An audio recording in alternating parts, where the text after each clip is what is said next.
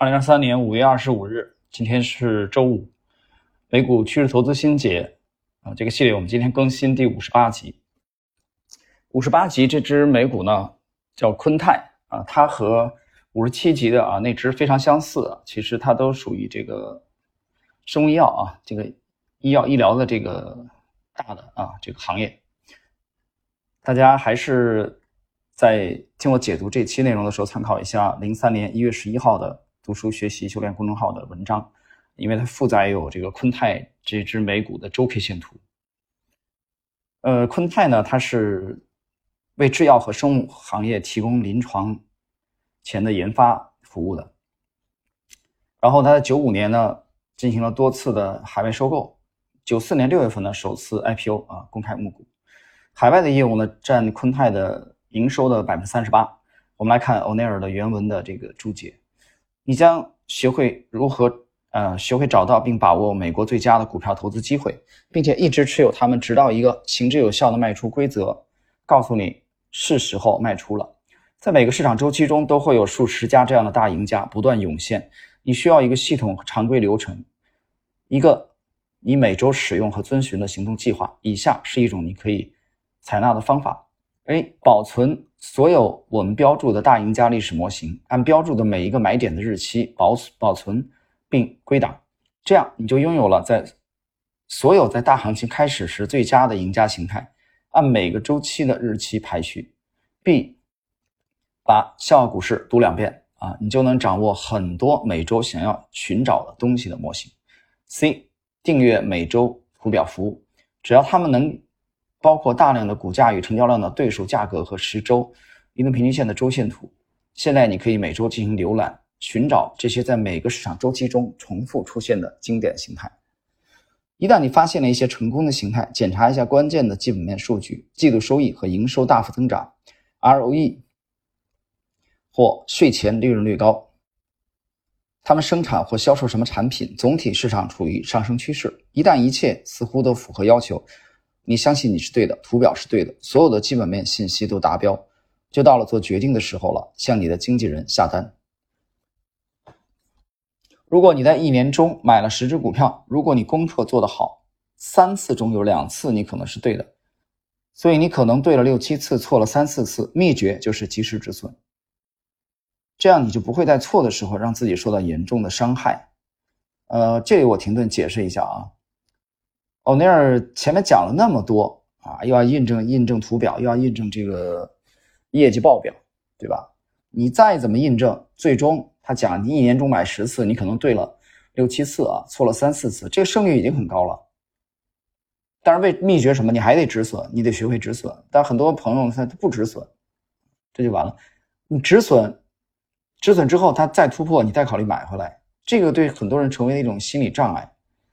啊，这个就有问题了。他不但不止损，他不但要求自己不止损，他还要求，呃，别人也也这个我们交流，比如说啊，跟踪的公司也也绝对不止损啊，你这个必须得完全正确啊。你有这个，我们开始去跟踪公司以后啊，如果它股价下跌，那就不行啊。这种想法真的，嗯，怎么说呢？无语。我们继续看啊。在对的时候弥补小的损失，一种方法是当一只股票比你的买入价下跌百分之七或八十，学会止损；但股票上涨百分之十五、百分之二十或百分之二十五时，学会卖出更多的股票。在一个轰轰烈烈的牛市中，也许你的十只股票中有一只可能赚到百分之五十到百分之一百，但不要过于乐观、得意忘形或过于贪婪。一秒在手胜过两秒在临。这个各位啊，这一期呢，这期很有意思啊。这一期前面就介绍了啊一段昆泰的基本面的东西，然后欧奈尔整个用这一期内容来介绍它的体系。我倒不是说这期不重要，我想说的是这一期关于昆泰技术上，欧奈尔一点都没描述，没关系啊，他不描述，我们来解读的价值就在这里。好，大家回到这个昆泰这个个股的图表啊，我们来看它整个的这个形态，看一下。昆泰的这个形态，它是九四年 IPO，IPO 啊，我们看啊，九四年就，然后呢，它 IPO 以后是有一个一个回落啊，回落以后呢，欧奈尔标注的第一次买入，大家看一下啊，这个第一次的买入，这个第一次的买入，嗯，怎么说呢？我看了这个第一次的买入之后，你知道我想起来什么呢？呃，我想起来了这个马克米勒维尼的那个三 C。啊，在这个系列当中，我解读过那个三 C 的形态，就马克马克讲的那个三 C 啊，就是就严格的说，他这个你看他第一次的买入啊，这个买入其实完全，嗯，它是不吻合欧奈尔的这个杯柄的买入的啊。大家去看标注的第一次的买入，然后我们看第二次啊，第二次买入之前，它构筑了十二周的这个呃杯柄呃这个基底啊，十二周的基底，然后呢是突再突破十周均线的时候，奥奈尔标注的。这个第二次的买入啊，随后股价呢开始一轮这个上升，上升以后呢，在哦，它这个这个价位没标出来啊，应该是在二十二美元以下，可能二十美元附近吧，我们只能目测啊。那么它横盘了七周，这横盘七周呢，得到了十周均线的支撑啊，大家注意看，然后又一个突破，奥奈尔这里这次的突破啊，是一个长下影的啊突破。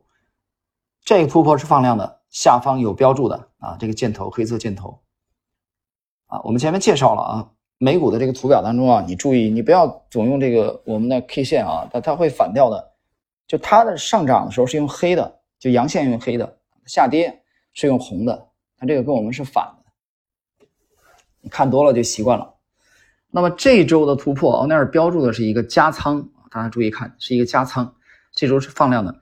放量完了以后呢，又震荡了几周呢？又震荡了四周，这四周的下影线又得到了十周均线的支撑，啊，然后欧奈尔在这里又标注了一次加仓，而且这次也是放量的，很有意思啊。随后呢，股价的上涨，那么整个呢，这一次的突破之前，它的股价在二十四美元附近，昆泰，啊，你可以把二十四美元左侧呢作为一个小的箱体，然后突破。啊，这个这个时候让我想起什么了？想起来尼古拉斯达瓦斯了。啊，美国在五十年代末六十年代初的啊，散户之王啊，尼古拉斯达瓦斯的箱体。我想，达瓦斯看到这种箱体的话啊，他应该不会放过的。好，呃，看一下昆泰啊，昆泰一路上涨到了八十美元，而这一次的突破的时候，股价只有二十四美元。同时，上方呢，大家注意看，欧奈尔这个图里边呢，把这个叠加了标普五百指数，啊，标普五百指数，大家可以看一下标对标普五百指数的，呃，它标注了两次跟进日，你把那个两次跟进日的低点的位置对应昆泰的股价，你发现很有趣的，也就是在标普五百回撤的时候，调整的时候，那么昆泰。去构筑周 K 线的震荡，啊，构筑周 K 线的这种基底。我们把话可以反过来说，你可能更容易理解。也就是说，当个股哪怕是比较强势的股票，在大势弱的时候，它往往通过通过震荡，啊，通过震荡来积蓄力量，来积蓄下一步啊上涨的潜力。啊，我们之前一直讲，但是人性啊很有意思啊。啊，你比如这两天去抢盐的这这事儿，其实抢盐这事儿呢，怎么说呢？不是一百年都没变，几百年都没变过，真没变过。我今儿写了一个帖子，啊，刚发出来就没了，没了。我做了一个截图啊，放星球了。你，你想一想啊，你这个明清的时候啊，兵乱的时候抢什么？抢钱、抢粮、抢娘们儿，是吧？后来我记得，我们当时小时候的时候，那个看到听大人讲啊，东北那边抢什么抢什么君子兰，后来又又，呃，这个大家想一下，又抢什么？零三年抢的是什么？零三年抢的是板蓝根，对吧？二零零零年抢的是什么？二二呃，二零二零年抢的是什么呢？口罩、酒精。这回呢？这回轮到抢盐了，啊！所以我想说的重点就在于人性没变过，真没变，啊！所以黑格尔讲说，我们人类从历史当中学到的唯一教训就是人类从不接受历史教训，没改过，人性就这样的，它一直循环。但这种循环呢，其实我们作为一个资管人士去观察市场的人，其实你能看到乌合之众啊，蠢货的表现。但同时呢，如果在图表当中呢，其实我们能看到牛股的形态不断的重演啊，它的历史价值就在这。拐回头来，我们刚才说，但人性的悖论就在于说，绝大多数人他为什么乌合之众呢？啊，他为什么常年的投资他不赚钱还亏呢？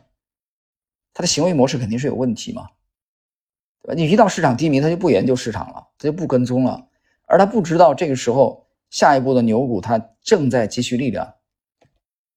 而专业的人不是这样，对你靠这个行业吃饭，你比如我。啊，我我们的这个利润只能来源于市场，那别的我什么都不会干啊！你除了读会读两本书，你别的还会干什么呢？对吧？一个闲云野鹤、散兵游勇，你连一个 leader 都没有，啊，整个就是一个无组织、无纪律的散人。你靠什么？你只能靠市场，我的钱只能从市场里赚。